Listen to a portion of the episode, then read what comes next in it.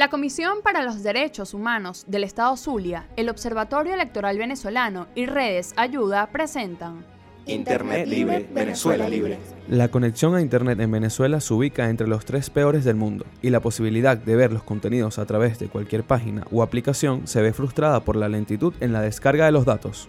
El gobierno de Nicolás Maduro bloquea arbitrariamente las páginas web de los medios de comunicación y dificulta el acceso a Twitter, Facebook, Instagram y YouTube cuando ocurren sucesos relevantes para el desarrollo político y social de Venezuela. En Venezuela han sucedido cuatro apagones masivos que han dejado a la población sumida en la desinformación.